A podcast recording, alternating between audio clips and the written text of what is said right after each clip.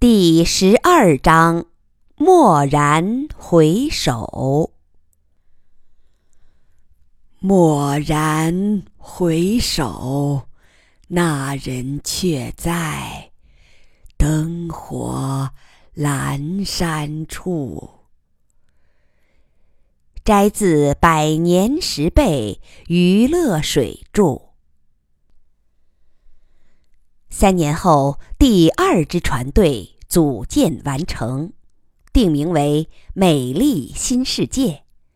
这个名字暗含着祈愿，他们将去的新宇宙是一个美丽的新世界。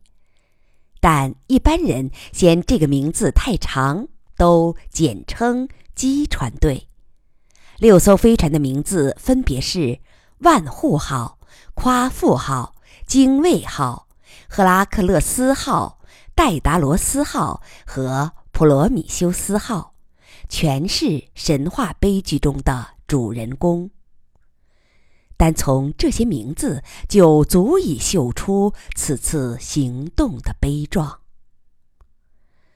在已经成功建造过三十二艘飞船的基础上，这六艘船实际可以建造的更快一些。不过，基仁瑞有意压低了速度。关键还是那个无法破解的难题：母宇宙无法知道婴儿宇宙的情况。这一次的冒险无疑是值得的，就好比青蛙在沸水中的奋力一跳。但在这一批飞船及六千名船员。成功失踪后，后续行动该如何进行？是否要倾地球之力，把成千上万勇者一批又一批的送往这个无底洞？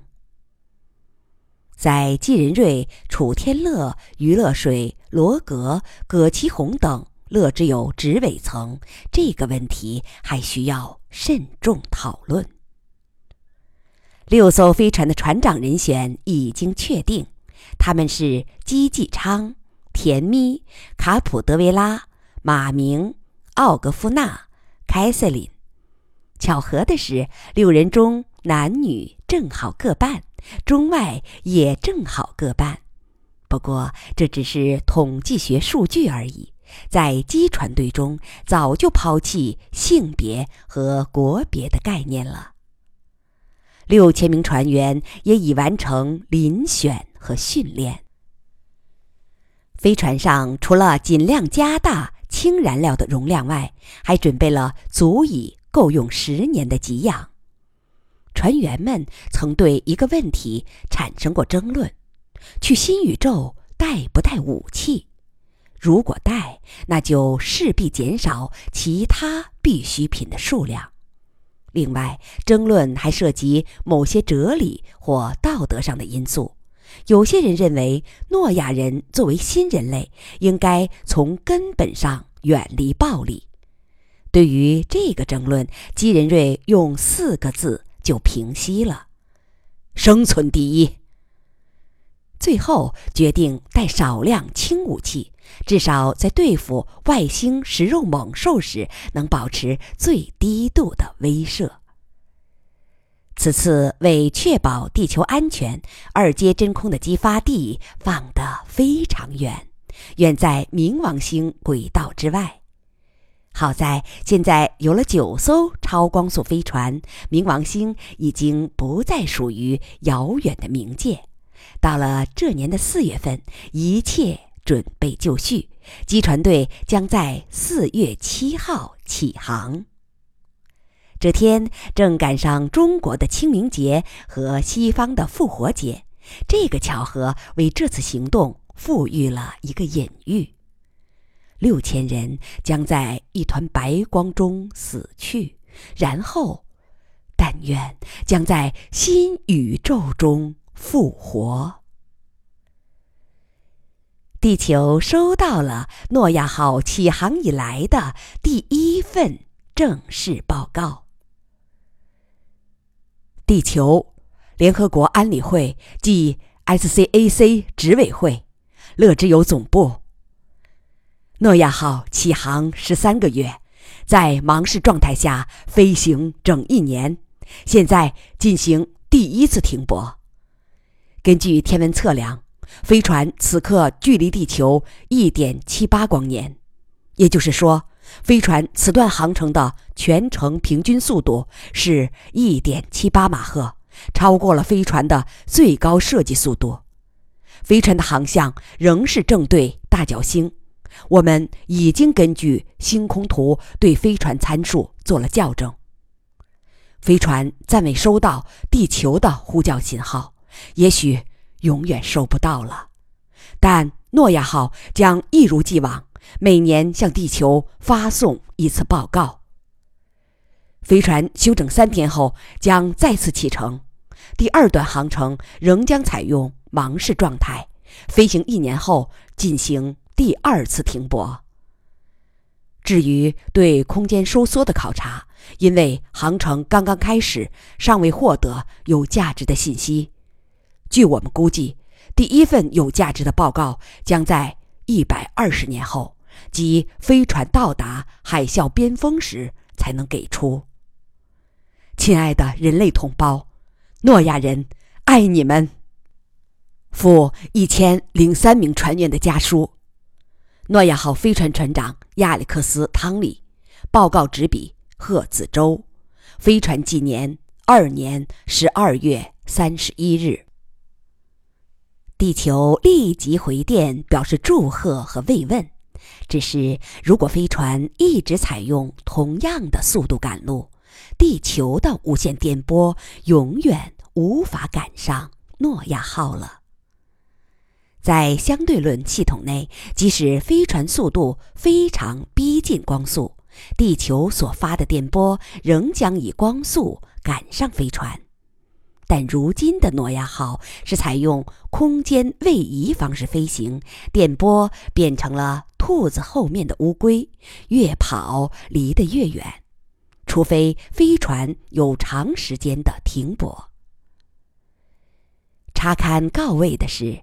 地球上还能收到诺亚号发来的电波，还保持着这种单向联系，只不过存在着延迟，而且会越来越严重。比如说，诺亚号飞行一年后发来的家书，地球在二点七八年后才能收到，收信者只能了解飞船上一点七八年前发生的事。写信时，孩子三个月大；这边读信时，孩子已经两周岁了。妈，天乐哥哥、乐水嫂嫂、草儿侄女，飞尘的状况，子舟在工作报告中都有述及，我就不再说了。我们这儿一切都好，只是一直在忙视状态下飞行，一年来舷窗外尽是一片黑暗。现在停泊了，又停泊在恒星的空当，飞船周围一片空旷寂寥。我们只能观看远处的星空，与地球上看到的星空毫无二致。不过，我们并不寂寞，一年中一直在学习，也就是所谓的冥思默想。也许明年再写家书时，就能向你们报告在真空深结构领域的马柳叶理论了。向你们报告一个好消息，我生了一个男孩，这会儿三个月大了，是飞船上的首位小船员。他在人造重力下生活的很健康。在他心目中，环形地面、辐射状重力和飞船对外界的封闭是再正常不过的事。飞船停泊后，我们让他从舷窗里第一次看外面的星空，他非常兴奋，咯咯笑个不停，真是个小把戏。他自打生下来后，就成了全船人的生活重心。我们只好限定名额，每天只能有五十人来探视。也就是说，每个船员要二十天才能轮一次，很多人对此强烈不满。他的其他三个妈妈当然不会受这个限制，不过他们也会为分食不均而争抢。另外，还有雌猩猩马鲁，每天赖在这儿不走，几乎成了小天使的专职保姆。哦，对了，前面忘了说，孩子的名字就叫天使。飞船上不再使用姓氏。可惜，小天使永远见不到外婆、舅舅、舅妈和表姐了。不过，他一定认得你们。我每天都在对他念诵你们的名字，展示你们的照片。他永远是外婆膝下亲亲的小外孙。妈，身体好吗？年纪大了，女儿又不在身边，一定要多保重。替我问鸡伯伯、季昌哥哥好。请哥嫂替我给爸爸上坟，在坟前替我多念叨几句。代我问徐阿姨辛苦。飞船对家书的信息量有限制，不能多写了。我想你们。柳叶写于飞船元年春节。天乐妈听完女儿的家信，喃喃地说：“这会儿，小天使已经过两周岁了吧？柳叶这个糊涂妈。”信中也没告诉小天使的生日。于乐水笑着说：“妈，我写回信是问问，让柳叶下封信中告诉咱们。”天乐妈年岁大了，身体也很衰弱，但头脑并不糊涂。她凄然一笑：“乐水呀，按这个速度飞的话。”电波也追不上啊！咱们以后只能听他说，没法和他交谈了。于乐水看看丈夫，改口说：“那也没关系，只要能经常听到他的消息，咱们就放心了。”天乐妈说：“小家伙也可怜，一辈子关在那艘船上。”小脚板儿永远没机会沾沾地气，船上还等于没有窗户，一年里就停船的几天能看见星星。楚天乐说：“干爹不是早就说过吗？人自打生下来就罩着很多逃不脱的囚笼。不管怎么说，柳叶和小天使逃离了。”灾变区域的中心，应该比待在地球上多一分希望。妈妈沉默了很久，说：“这些道理我都懂，可是天乐、乐水、柳叶心里不畅快呀。我从他的话里听得出来。”天乐夫妻沉默了。妈说的对，尽管柳叶在录音口信中喜笑颜开，但话语深处却似乎潜藏着郁闷。这也难怪，他们已经过了一年的囚居生活，还要永远这样过下去。乐水笑着安慰婆婆：“妈，你是太想念柳叶了，想得魔怔了。”他的话里哪有什么郁闷？我看挺高兴的。水儿，你不用安慰我，我想得开。有点郁闷也没啥，只要活着就好。人呐，一辈子就是这样过来的，哪能没有个煎熬愁苦？我想得开。对呀，这样才好。昌昌他们马上就要出发去新宇宙了吧？对，今天晚上零点正式出发。他爹妈乘宇宙虫号到冥王星送行去了。那也是一场生离死别呀。我知道，他们要走的路比诺亚号。更凶险。不说他了。天乐、乐水，我年纪大了，老想往事。这两天，我突然生出一个念头，想回那个地方看看，就是咱娘儿俩第一次碰见水儿和他爹妈的地方，就是怕麻烦你们。乐水笑了，那还不容易，下了山只有几十里，半个小时就到了。要去，咱们这会儿就能走。天乐，你行动不方便，留在家里吧，我带妈去。不，我也去吧，我也想来一次就地重游。可是，今晚的直播怎么办？来得及，实验是北京时间零点准时激发，但直播信号到达地球要加上五点三六小时的延迟，得到明天早上了。任瑞大哥在那里，我没有什么可担心的。再说，即使也鞭长莫及呀。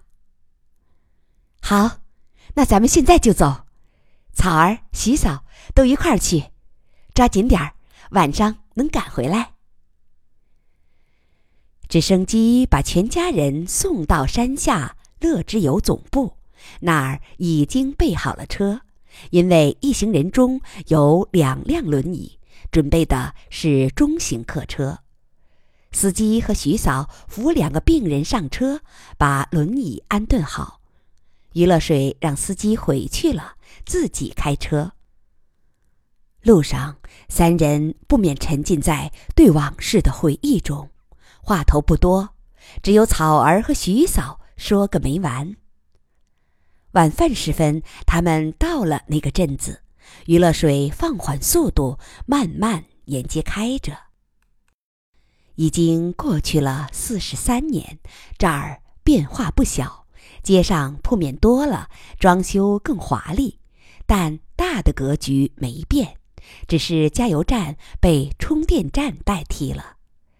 面包车在乡镇公路上缓缓开着。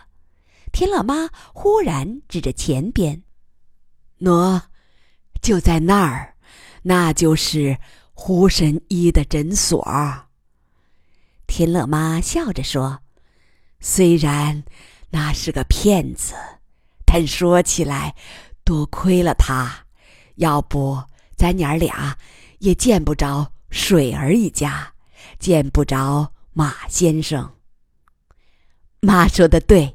咱们真该感谢他。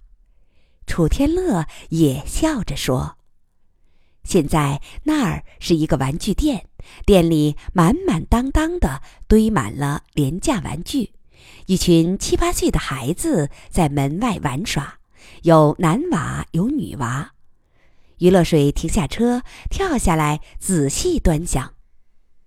对，的确是这儿。妈，你的记性真好。看，你当时坐在这个台阶上哭，天乐，你就在那边，坐在一个蓝色条纹的行李包上，没心没肺的吹泡泡。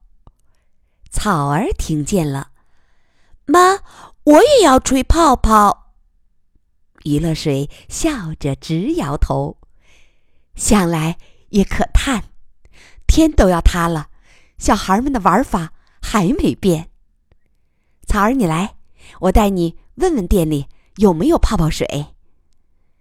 余乐水领着草儿进了玩具店，店里这会儿没有其他顾客。他同女店主拉了一会儿家常，捧着泡泡水出来，不是一瓶，而是一大捧。妈，店主说那个胡神医早就离开这里了，现在生死不明。按年龄看，恐怕不在人世了。徐嫂问他买这么多泡泡水干啥？于乐水说：“难得故地重游，我想请这群孩子和草儿一块儿吹泡泡，让草儿玩个痛快。”他唤过门前的孩子，每人送一瓶泡泡水，孩子们高兴地接受了礼物。来，草儿，和哥哥姐姐们一块儿吹，看谁吹的最大。